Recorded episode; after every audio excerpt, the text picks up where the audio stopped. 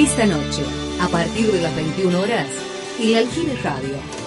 Un intento colectivo para mantener la práctica política e institucional dentro del contexto universitario. Sumate y forma parte del Aljibe Radio, aquí en el 92.9.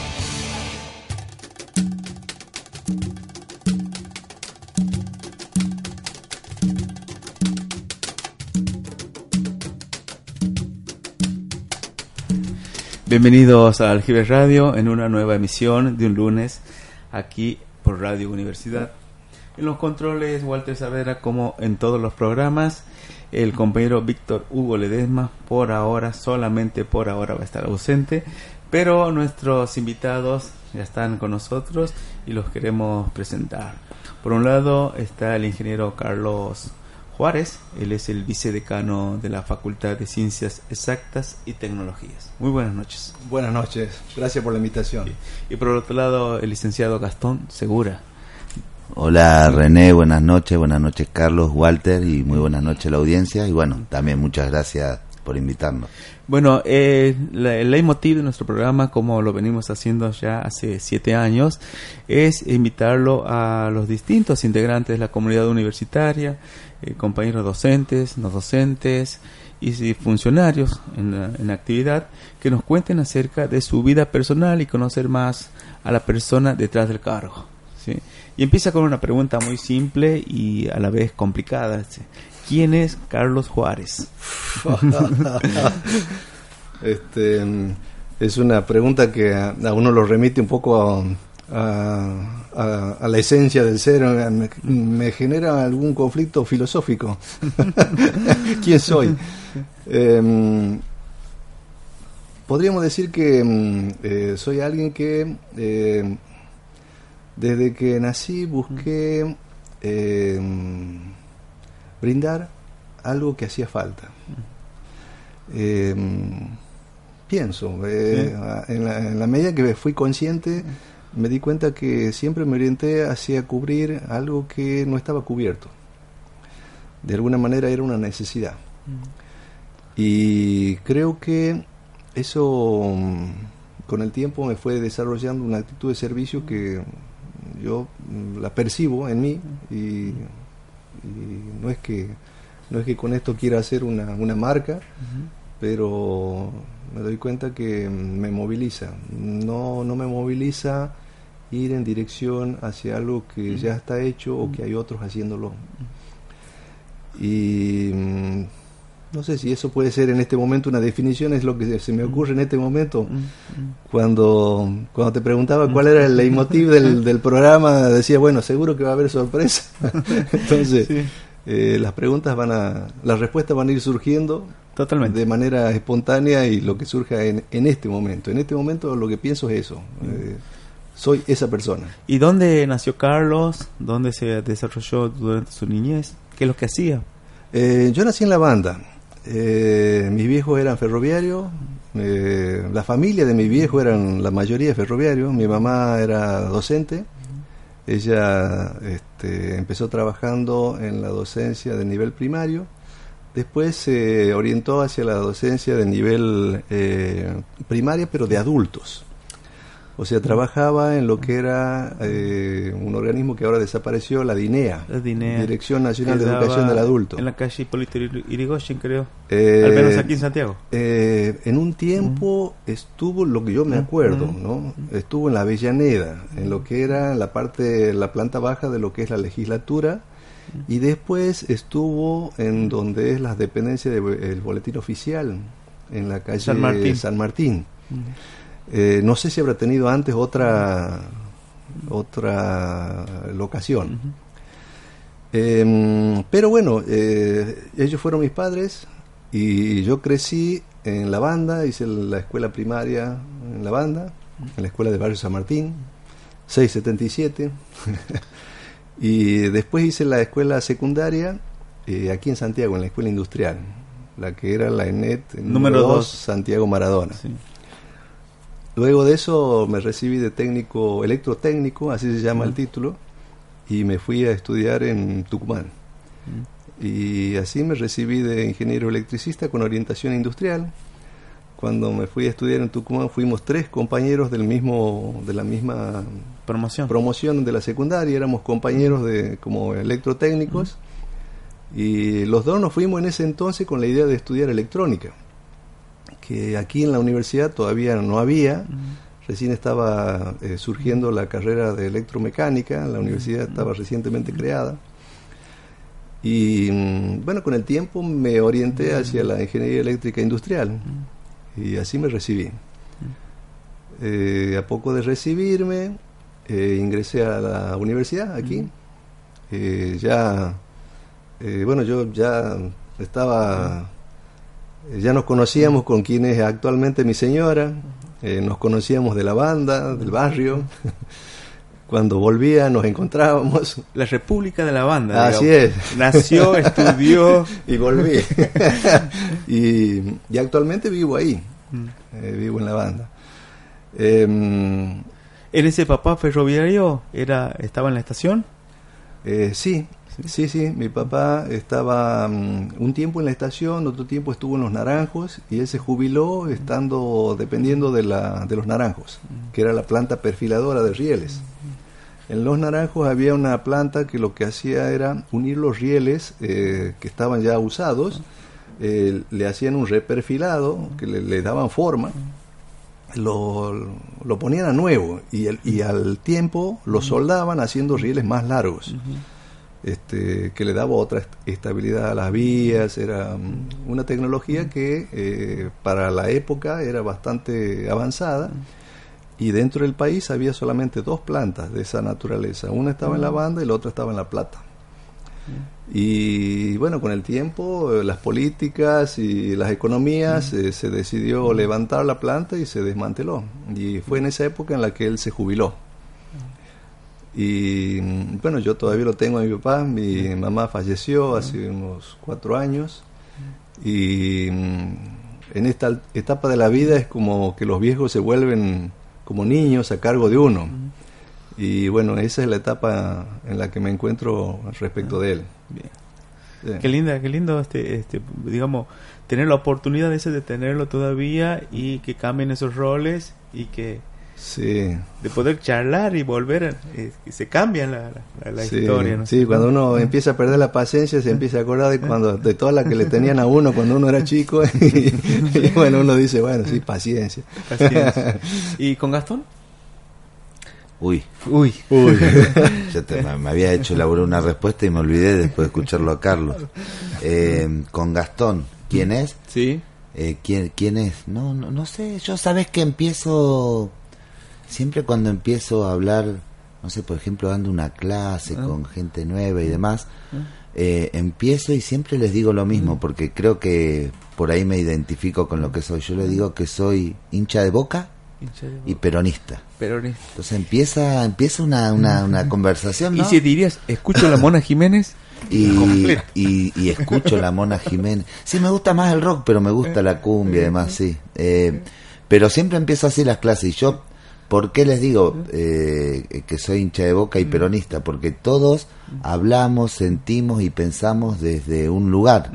Eh, y ese lugar nos ayuda a definirnos sobre qué somos, cómo somos, quiénes somos y fundamentalmente el cómo actuamos. Entonces por ahí muchas veces hablamos de eh, la objetividad, la no y en realidad uno dice bueno yo soy quien soy y me identifico desde ese lugar y en, eh, desde ese lugar formo mi personalidad, voy consolidando y a veces eh, eh, pensando y reflexionando sobre la propia ideología que uno tiene, sabiendo que el otro también es una persona que eh, puede o no ser hincha de boca, pero que piensa de igual manera que yo, pero desde otro lugar, que puede o no ¿Eso fue inculcado desde la casa o fue asimilando o fue llegando solo? Es el hincha de boca, bueno, mira, hay todo un tema, nosotros somos como treinta y pico de primos y el primer nieto de mi abuela fue mi hermano y salió hincha de River.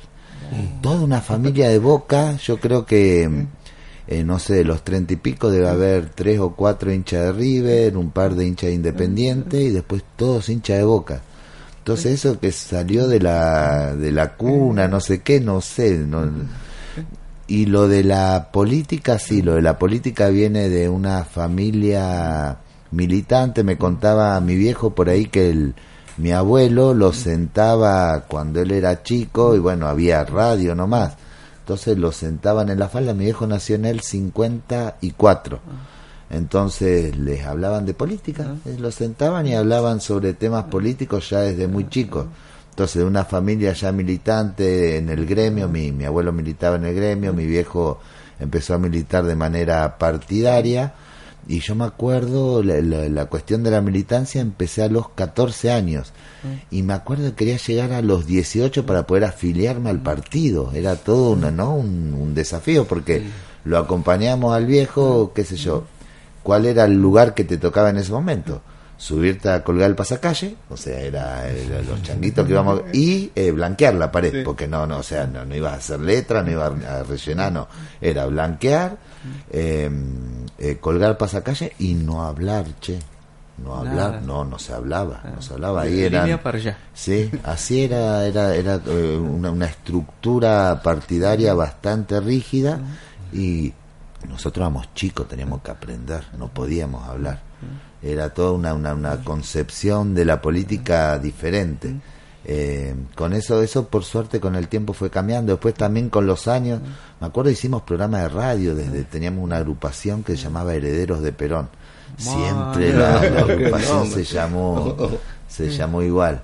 Y teníamos un programa de radio. Y ya después de, no sé, yo tendría 16, 17, no recuerdo bien eh, teníamos una columna de la juventud.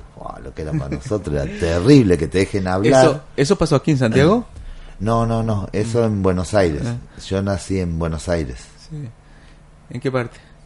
En, en, en el conurbano bonaerense, en la zona noroeste, en San Miguel. San Miguel ah. queda ahí entre el límite de José Cepaz, Moreno. Yo estoy ah. justo en esos dos límites eh, José Cepaz Moreno y la zona de San Miguel Oeste. Eh, ahí nací, me crié, hice la primaria, la secundaria, parte de la universidad hasta que vine a Santiago. Me acordaba, eh, Carlos decía, ¿no? Eh, de dónde estudió y demás, y siempre nos acordamos con mi hermano, eran graciosos, la escuela primaria quedaba como ocho cuadras. Y a nosotros ya desde chico, cosa que ahora no, no pasa, nos mandaban, nosotros yo desde el jardín iba solo al jardín caminando las ocho cuadras con mi hermano que me llevaba dos años, o sea, él iba a segundo grado. Y íbamos siempre en invierno rompiendo escarcha, ¿viste? Estos juegos de y, y, veo que ahora por ahí las cosas no tienen otras características, no, no mejor, no peor, no, sino otras características. Y a veces nosotros leemos esas otras características como que la cosa se degradó, se, y en, realidad hay una realidad diferente. Pero me acuerdo que esa realidad que vivíamos nosotros era graciosa y además las anécdotas de chicos, de, de no sé, de, las bolsas de basura. Las bolsas de basura, los sapos, eh, eh, la, gomera, eh, la, onda y cazar palomas, bueno, todo eso era, ¿no? Mucho más, por lo menos en la zona donde vivía yo. Después San Miguel fue creciendo muchísimo más. Después San Miguel pertenecía a un distrito que era General Sarmiento y en el año 94 Dualde hace una reacomoda siendo gobernador y separa el distrito General Sarmiento en tres, en San Miguel uno, eh, Malvinas Argentina otro y José de Paz otro. ¿Y Santiago? ¿Cómo llegas a Santiago? Y Santiago llego trabajando, ah. eh, vengo por una cuestión laboral, hay, hay todo ¿no? como una, historia, yo vengo de una familia, eh, la típica familia de laburantes que empezaron en un periodo en que la industria era importante en el sistema mm, productivo nacional, mi familia tenía taller de eh, tejidos de punto, de pullovers. Fundamentalmente nos especializábamos en Bremer. Ah, Siempre hicimos pullovers de Bremer. Eh, y ese fue el negocio familiar hasta el año 2001. Eh, nos empezó a ir bastante mal en el año 97 y terminamos vendiendo las últimas máquinas para indemnizaciones y demás en el año en el año 2001 eh, para esto yo ya eh, bueno eh, yo fui papá joven digamos yo mi primer hijo nació yo tenía Yo cumplí 16 años un 16 de abril y Gonzalo eh, nació el 30 de abril. O sea, 16 años. 16. Y Karen, que es mi segunda hija, nació cuando yo tenía 18. Eso hizo que tenga que dejar la escuela. Cuando pasaba, yo iba al industrial también, pasando a sexto año, tuve, tuve que dejar. Y ahí me dediqué de manera muy fuerte al negocio familiar, que era el sostén de toda la familia. Y después me puse a estudiar a los, no me acuerdo, 22, 21, 22, 23, no recuerdo bien, un acelerado nocturno, ¿viste? Eso de tres años. Entonces eh, laburaba durante el día y a la noche y a la noche iba al secundario. Y de ahí me pongo a estudiar en la Universidad de General Sarmiento. Empecé a hacer una licenciatura en economía política. Y mm, pasa que ya eran años difíciles. Nosotros, como te digo, la, todas la- las políticas de, de, de importación fueron socavando todo el sistema productivo fundamentalmente en un rubro como el que estábamos nosotros, que era el rubro textil. Eh, me acuerdo una un- hay un negocio que ahora es muy conocido, digamos, Ba- Banlon se llama la empresa, en su momento empezó como la PIN, que el dueño de la empresa, Marcelo Katz, empezó con nosotros como un pequeño taller que proveíamos ¿no? de los pulobres de Bremer que se vendían. Y hoy es, el- bueno, tiene un, un emporio de la, es, muy conocido en el ámbito del, del Bremer, eh, del tejido de punto en realidad, no solo del Bremer. Pero él llegó un momento en el año, creo que 99, 2000, no recuerdo bien, que nos eh, daba para producir eh, por la relación de tantos años que habíamos generado y, y por, no sé si amistad, pero sí por sostener algo que ya era insostenible. Porque él nos contaba, yo, dice él, bueno, yo me voy al sudeste, en ese momento era él, viajaba con valija con dólares, él nos contaba. Mandaban los containers, eh, un container de comida, él viajaba con dólares y allá le mandaban container con ropa. Y le salía eh, la sexta parte, la prenda terminada de lo que en Argentina le salía... Eh, Producir. le sa- no no la Ah. producción, sino solamente la- eh, lo- los insumos. Los insumos. Eh, la, la, ¿Cómo es la...? Bueno, los, in- la, Materia- la- la- materia prima. La materia prima no me salía. Entonces, eh, imagínate, la sexta parte él solo gastaba acá en materia prima, del, entonces ha- había una relación que, que era...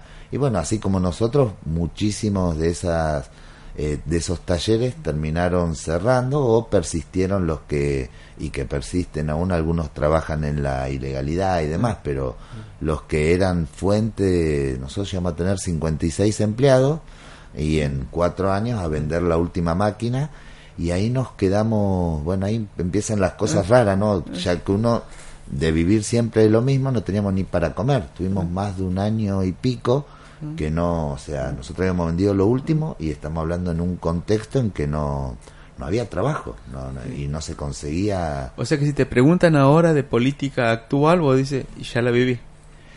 Y eh, a ver, yo creo que la vivimos todos, Sí. la vivimos todos, hasta los propios hijos nuestros, ¿no? Nietos, en algún, o sea, todos los chicos que tienen eh, 15 años o más, ya de alguna u otra. Yo nací en el proceso militar, yo nací en el 77.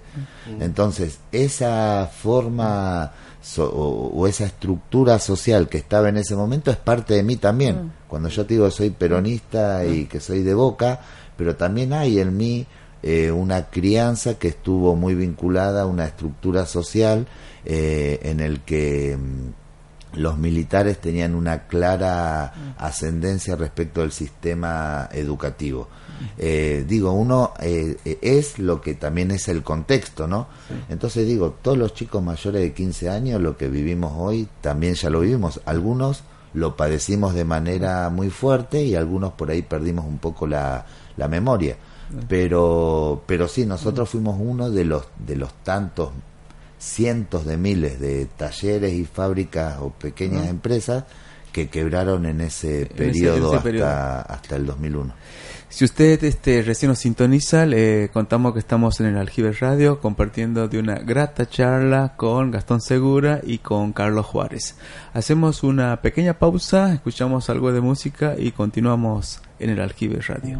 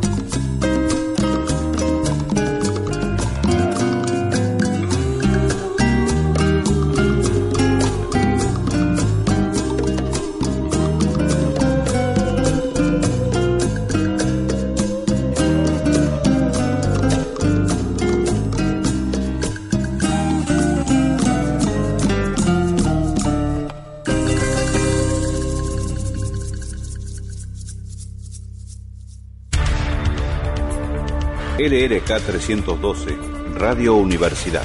Transmite desde sus estudios ubicados en Avenida Belgrano 1912, en la sede central de la Universidad Nacional de Santiago del Estero. La cultura, el arte, la música, la política, el debate, todo esto y mucho más en 60 minutos de radio. El Aljibe Radio, todos los lunes a partir de las 21, aquí en Radio Universidad 92.9.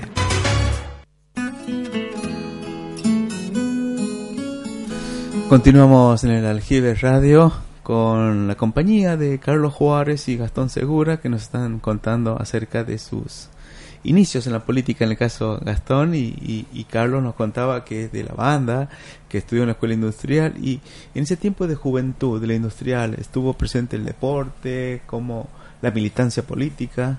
No, en mi caso no, porque este mm, mis padres no eran eh, militantes políticos, ellos este mm, eh, como, contaba recién eran empleados, eh, se podría decir empleados estatales y mm, no me mm, fomentaron esa vocación en mí. Em, eh, yo lo que tenía como afición en ese momento era mm, más que nada la música, porque por parte de la familia de mi papá eh, tenían esa eh, vocación, la vocación musical. Em, ¿En qué género? En el género folclórico.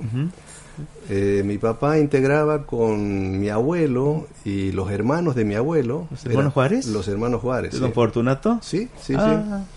Fortunato Juárez eh, era tío abuelo mío. Este, el grupo estaba integrado por hermanos de mi abuelo y el único que integró la, el conjunto de la generación siguiente fue mi papá.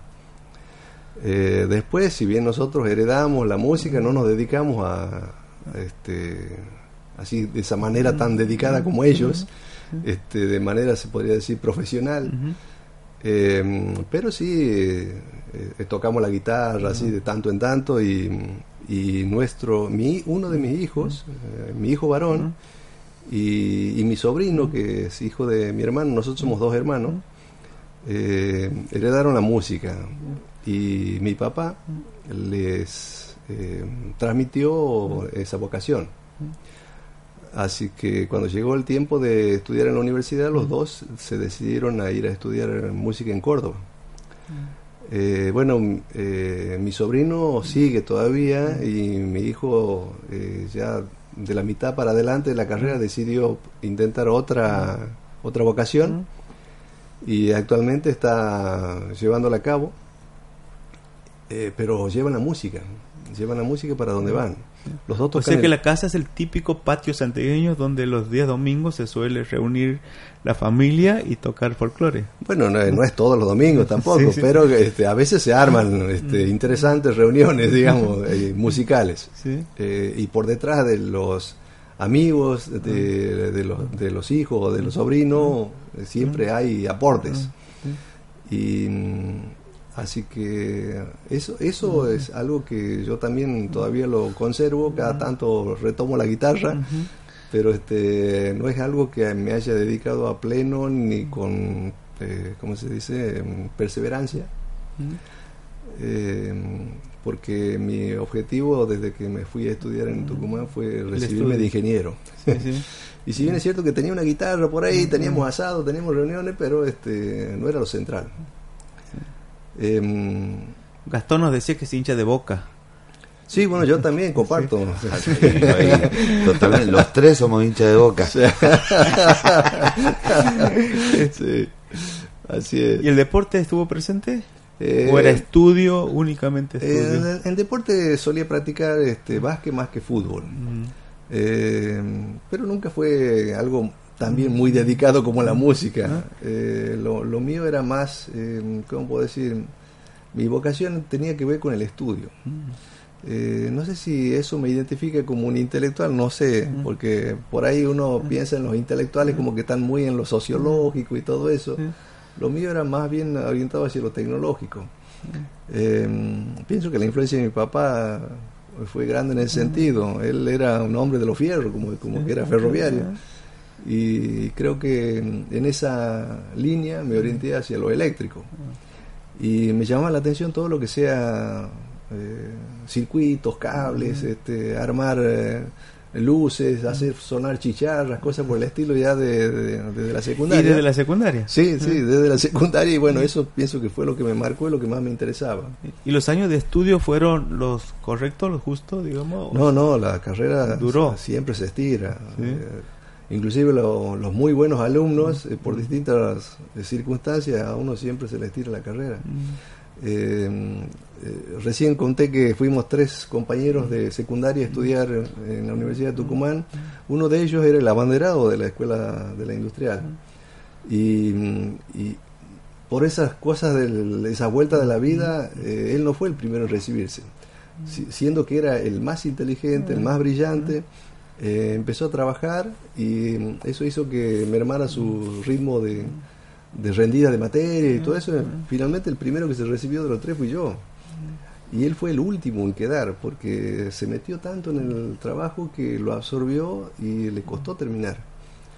Y bueno, son esas vueltas de, de la vida que tienen. Eh, no siempre uno tiene la suerte. Yo tuve la suerte de que durante mi carrera estudiantil eh, mis padres me pudieron sostener, eh, a pesar de lo que se me alargó, pero la pude completar así. Y después ya uno se da cuenta cuando, estando trabajando, quiere seguir avanzando en el estudio, hacer un estudio de posgrado, hacer un perfeccionamiento, y uno se da cuenta el- lo que es eh, mantenerse y seguir estudiando. Que no es lo mismo que cuando uno tiene exclusivamente como única tarea estudiar. Muchos chicos no se dan cuenta la bendición que eso representa. Yo mismo no me daba cuenta, es decir, sí me daba cuenta, pero no lo, no lo podía magnificar, poner en, en escala como, como lo hace uno ahora de- del otro lado. Eh, Gastón, y desde aquellas pintadas con cal. ¿Sí? desde los pullovers, los Bremer, ¿me entiendes? ¿Cómo llegas a la UNCE? A la UNCE. eh, bueno, el- yo, como te acordás, te había contado, estaba eh, estudiando en la Universidad de General Sarmiento la licenciatura en Economía Política. Cuando vengo a trabajar a Santiago, vengo a trabajar por tres meses eh, originalmente. Después se extendió a seis y luego se extendió a un año. Y ahí, ahí, empecé a tener algunas dificultades porque yo estaba cursando materias de tercer año en la licenciatura.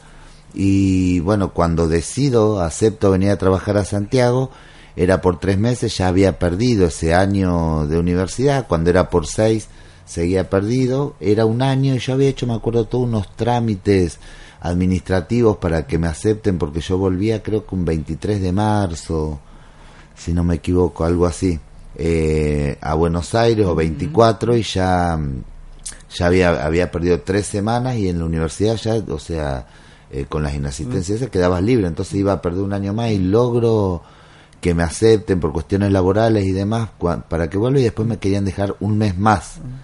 Y ahí con mi actual esposa y compañera eh, de la vida decidimos, en, en su momento habíamos pensado ir a vivir a Buenos Aires y después desistimos y, y nos decidimos para quedarnos a vivir en Santiago. Eh, la verdad que, bueno, eh, ahí estaba esto que decía Carlos. Eh, ¿Qué hacemos? ¿Trabajamos solamente o me, o me pongo a estudiar? Tenía que empezar de cero pues no podía, no había economía, no hay todavía economía en, en, en Santiago, entonces ¿qué, ¿a qué me dedicaba en términos de estudio? Y me pongo, bueno, ya teniendo 30 y algo de años, ¿no? Eh, me pongo a estudiar lo más cercano, no, sí, 27, 28 años, no me acuerdo. Me pongo a estudiar lo más cercano que había, que era sociología. Y en, eh, en sociología, bueno, me dan por suerte equivalente todo primer año, algunas materias de segundo, de tercero, qué sé yo. Entonces me motivó aún más, porque era un año menos de, de estudio, así que me pongo a estudiar sociología. Y mientras era estudiante empiezo a participar en proyectos en primer lugar y después en proyectos de investigación con la profesora y decana y luego rectora Natividad Nasif. empiezo mm, empiezo con ella nada a ayudarlo bueno necesito encuestadores después necesito bueno a ver eh, fíjate y empecé a hacer una parte de algún informe y después mandarlo al equipo después integrarse en el equipo y demás y eso me fue como empezando a acercar a la UNCE luego eh, concurso una ayudantía una ayudantía estudiantil y ahí empiezo, digamos, como allá a meterme un poquito más de lleno en la UNCE.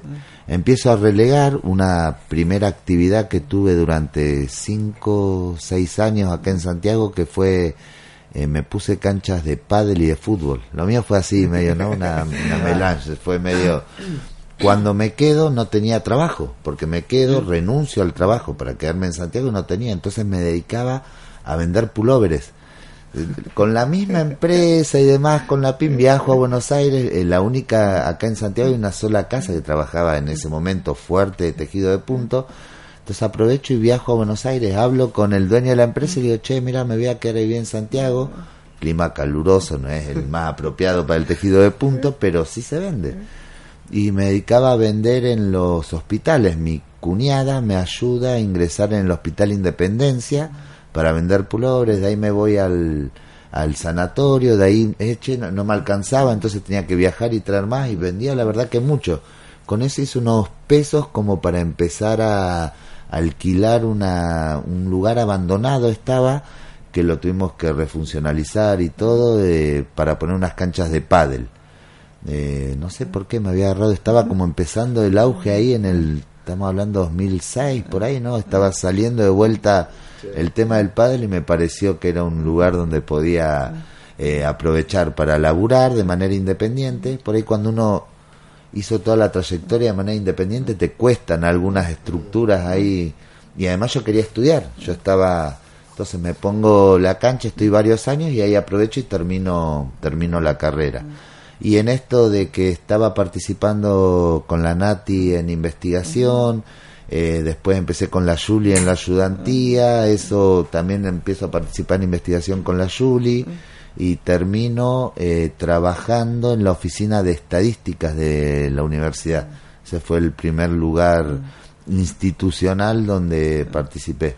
Después de ahí pasé al Instituto de, Estudios Ambientales, tuve un año y pico, pasé a la Escuela de Artes y Oficios ex Pecunce, digamos, todavía era Pecunce, después Es difícil cambiarle el nombre a la escuela. Y... está institucionalizado el Pecunce. Y sí, sí, sí, sí, sí, hay, em, hay em, una trayectoria muy importante que tiene nuestra universidad en términos de formación profesional que muy pocas universidades del país la tienen con la misma trayectoria que la tiene la UNCE, eh, que fue la muy buena iniciativa de crear el programa de educación continua.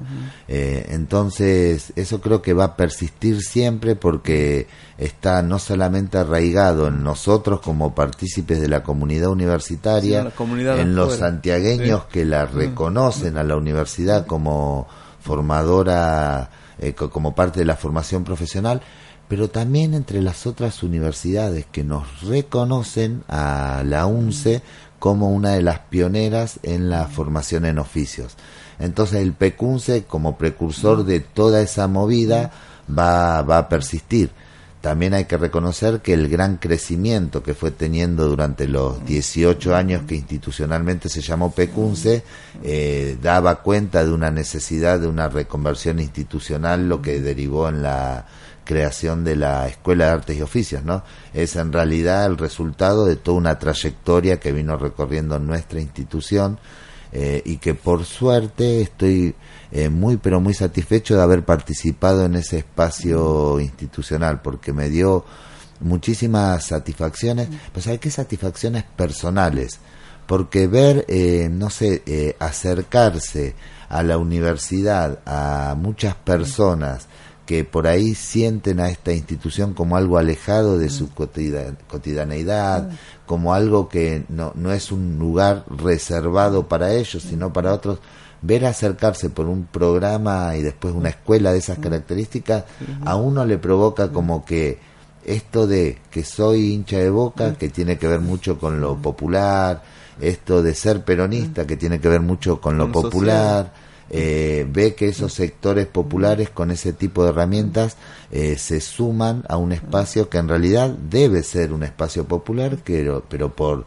distintas circunstancias muchas veces se transforma en un espacio de élite, ¿no? Pero esas son las satisfacciones personal y ni hablar de cuando uno ve el impacto que eso desarrolla en aquel que muchas veces nosotros decimos no, le entregamos un certificado o un cartón o un papel con tinta en realidad le, entregamos eh, todo una eh, un desarrollo simbólico de un acercamiento a una institución eh, que le que le dio una formación profesional que le va a servir o para el desarrollo de su profesión, de esa o para haber aprendido eh, esa profesión en el marco de la universidad. Entonces eso como que a uno eh, que es estudiante de primera generación, la familia, mi viejo tiene sexto inferior, mi vieja empezó, hizo primera en la secundaria y tuvo que dejar, digamos, eh, por ahí en una familia en la que la la, la universidad nos dio muchísimo poder eh, participar de esos eh, espacios siente como satisfacciones que,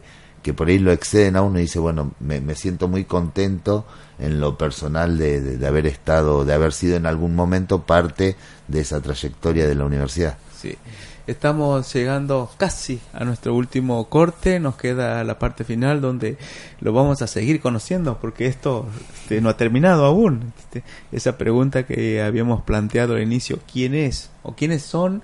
Creo que estamos a la mitad de conocerlo completamente. Hacemos una pequeña pausa y continuamos.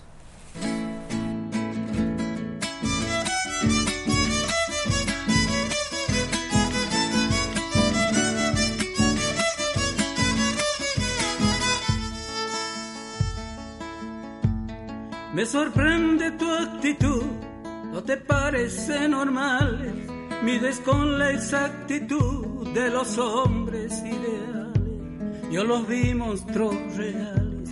Si supieras lo que son, no, no son irracionales. Son gente como vos, pero sin posibilidades.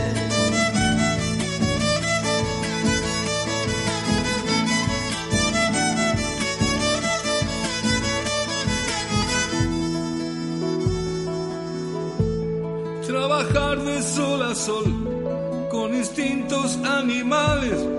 Todo se lleva al patrón, son ganancias desiguales. Y en las cuestiones legales nunca tienen la razón. No, no son irracionales, son gente como vos, pero sin posibilidades los puntos cardinales del territorio argentino son testigos de su inclaudicable guapesa. Siguen quemando sus años, levantando las cosechas, cosechas para el patrón que agranda más sus riquezas. Ay de mis pobres paisanos, se burlan de su nobleza. Denigrados, hacinados, cuántas veces los hallaron y aunque con rostro curtido y con sus manos callosas, simulan estar contentos cuando regresan al pago. Será tal vez que por eso, no importa el lugar que fuera, estallan gruesas de cohetes cuando escuchan chacareras. No es que quemen su dinero como por ahí andan diciendo, están quemando una bronca eternizada en el tiempo te propongo una inquietud. Quiero eliminar los males, desterrar la esclavitud y ambiciones terrenales. Con tus conceptos formales no hallaremos solución. No, son irracionales, son gente como vos, pero sin posibilidades.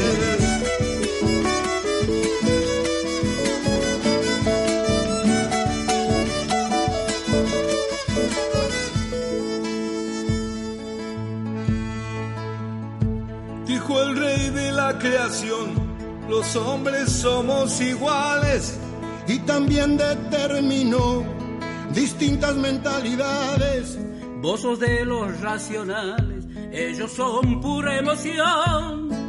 No, no son irracionales, son gente como vos, pero sin posibilidades. No, no son irracionales, son gente como vos posibilidades.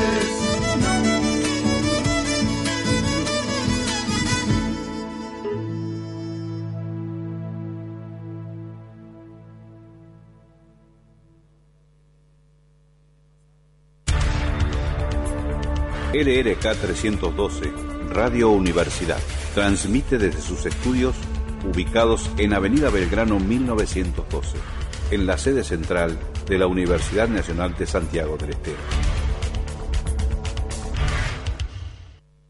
La cultura, el arte, la música, la política, el debate, todo esto y mucho más en 60 minutos de radio. El Aljibe Radio, todos los lunes a partir de las 21, aquí en Radio Universidad 92.9.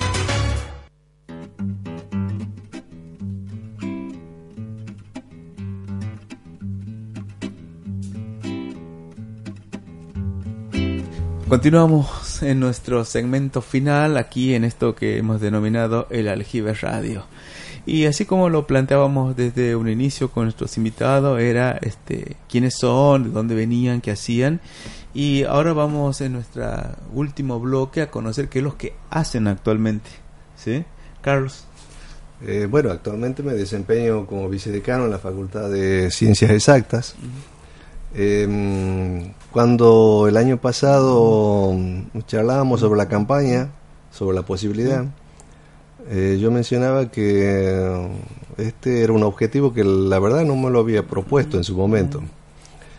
Eh, la, la, vocación docente es algo que descubrí eh, cuando, eh, después de recibirme de ingeniero, descubrí que tenía facilidad para enseñar temas que tenían que ver con la ingeniería. Y eso fue lo que me animó a ingresar a la universidad y hacer carrera dentro de la universidad. Con el tiempo eh, me fui orientando hacia lo que era eh, participación en proyectos de investigación, eh, buscar hacer cosas nuevas. Como decía hace un rato, hacer cosas que uno se dé cuenta que hacen falta y que nadie se daba cuenta cómo hacerlas o no quería hacerlas. Y, mm, y ahí fue que fue apareciendo el tema de la actividad de la investigación. Con la creación del Instituto de Tecnologías Aplicadas en el año 2011, eh, se abrió un panorama nuevo, diferente, una perspectiva que nos estimuló a todos a seguir eh, apuntando en esa línea. Y mi objetivo estaba por ahí. Cuando eh, apareció la posibilidad de, de hacer gestión, eh, me llevó varios meses pensarlo, pensarlo y asimilarlo para ver si tenía sentido o no, hasta que finalmente me decidí. Y mm, creo que lo que hizo que me decidiera fue el hecho de pensar que mientras uno estaba funcionando todos estos años como docente dentro de la universidad, eh, eso era posible gracias a que alguien estaba gestionando eh, lo que uno estaba viviendo o lo que uno estaba haciendo. Entonces, este, esto es un pensamiento que eh, periódicamente aparece en el transcurso de mi vida. Bueno, tal vez ahora es el momento en que yo empiece a, hacer esa parte. Eh, así como eh, otros habían puesto el hombro para que yo pueda seguir avanzando, ahora era el, el momento de empezar a poner yo mi granito de arena para apoyar al avance de otros. Y creo que esto es la gestión. La gestión es ponerse al servicio de, de los demás. Eh, permitir que tenga mejores condiciones de trabajo, eh, allanarle los trámites, eh, ayudar con lo que uno conoce de experiencia para aquellos que todavía no lo conocen o los que están entrando también están haciéndolo por primera vez. Y creo que mm, eso cierra un círculo y es una rueda que, que tiene que seguirse manteniendo, porque cuando uno piensa eh, la vida de uno centrada en uno mismo y sin pensar en los demás, eh, tarde o temprano eso eh, no termina funcionando bien. Em, yo creo que em, el, el- el hacer servicio a los demás es la clave de ayudarse a uno mismo cuando uno tiene problemas. Muchas veces uno está enredado con un problema que no sabe cómo salir, este, se siente en el pozo y se da cuenta que eh, no es el único. en el momento en que se decide ayudar, poco a poco empieza a salir adelante. Entonces, eh, todos nos ayudamos entre nosotros mismos. Y viendo desde ese punto de vista la universidad como un cuerpo, creo que todos somos parte integrante de él y nos toca hacer, no solamente por nosotros, sino también por los demás, eh, una partecita cada día. ¿Y Gastón, tu actividad actual? Mi, mi actividad actual. Y bueno, mi, mi actividad actual es llevar y traer a los chicos del colegio todos los días. yo creo que les contaba, si, si, yo no los retiro, es una hecatombe familiar. Eh, cocinar al mediodía, eh, eh, por ahí mirar los partidos de Boca cuando Ah. quiero renegar y en el Sobre tiempo todo ayer. y, no ayer fue como un relax viste para nosotros los hinchas de Boca pero bueno yo los entiendo igual acá en la mesa somos todos de Boca así que este, ¿y tú, bueno te cuento sí. lo institucional antes que digas algo mira eh, vos sabés que mm, en un momento le- luego de las elecciones del año pasado cuando me convocan eh, Héctor y María ya electos como rector y vicerrectora y me, me comunican que estaban eh, con muchas ganas de que yo los acompañe en el equipo de gestión como secretario de bienestar. ¿Sabes qué? Eh, no sé, me recorrió en, en el cuerpo hay como sensaciones que eh, uno cree que, que, que, que suceden cuando algo eh, eh, vo- vos crees como que, que, que, que es mucho en función de el tiempo que uno tiene, ¿no? De, no es para mí esto, algo así. Claro, vos decís que qué pasó en mi vida que, que andábamos saltando la escarcha, que fuimos papá tan joven, que dejamos de estudiar, que eh, tuvimos que vender hasta la última máquina, que no teníamos para comer, eh, de ir a estudiar en bicicleta, una parte ahí, viste, que de ir a... O, y eh, de, de arrancar con, con Sara, con el emprendimiento este del pádel, y de repente que, que te llame un rector y una vicerrectora electa y te diga, nos gustaría que vos nos acompañes, como... Vos, vos decís, bueno, ¿qué, Esa qué- película qué- pasa qué en un pasó? segundo, Eh, sí. es así, sentado, por más que uno tiene por ahí ganas y demás, eh, es como que no lo cree en ese momento. Y yo creo que en mucho pasa por lo que decía Carlos recién. Hay como una necesidad de entender a la gestión, no solo de la universidad, sino la gestión desde el lugar en cual uno la ejerza, ¿no? De, de entender que nosotros estamos para, eh, en una sociedad, ser parte de un plan que sirva para mejorar la calidad de vida. Eh, creo que hay sectores eh, sociales que están en condiciones de derechos vulnerados que tienen que tener los mismos derechos que otros sujetos sociales que eh, ven a los espacios sociales a veces como denegados, como difíciles. Creo que tiene que haber eh, sistemas en los cuales se piense desde una lógica política que nos dé una independencia eh, económica en las tomas de las decisiones eh, para poder hacer, por ejemplo, nosotros eh, hace un rato antes de venir al programa estaba reunido con el rector y estábamos planificando las acciones sobre algo que él considera como central, eh, por lo menos lo entiendo yo en la Secretaría de Bienestar como muy importante, por lo menos en la gestión, que es el espacio del polideportivo, eh, en el cual apuesta la gestión a que sea un espacio no solamente de encuentro de deporte, sino de encuentro eh, social, de, ¿no? De, de- de- de- de poder realizarnos en todas las esferas de la vida, dice él. Y, y, y- y- y le está poniendo pila en eso. Esto es lo- lo que está bueno. O sea, no es algo declamativo. Entonces, que te convoquen para poder acompañar un proceso que sirva en esas características para mejorar la calidad de vida de alguien que lo necesita y ahí no es solo los que están en, en- en condición de derecho vulnerado, sino de toda la sociedad, eh, de la universidad que necesita tener un espacio como la Secretaría de Bienestar que funcione para mejorar la calidad de vida, yo creo que vuelvo al igual que lo dije con la Escuela de Artes y Oficios, me pone, me llena de satisfacción saber que confían que confían en, en mí como un trabajador más para acompañar en ese proceso a toda la Secretaría de Bienestar en busca de ese norte, que es un norte eh, fundamentalmente que busca eh, consolidar la calidad de vida de aquellos que realmente hacen a una universidad como son eh, nuestros estudiantes. La magia de la noche y la tranquilidad de la- nos permite una charla entre amigos, ¿entiendes? Como durante el día uno está en la vorágine de la actividad, de la gestión y no tenemos esa oportunidad. Espero que la hayan pasado bien, tan bien como creo nuestros oyentes, este, y que se repita este encuentro. Espero que les haya gustado la invitación.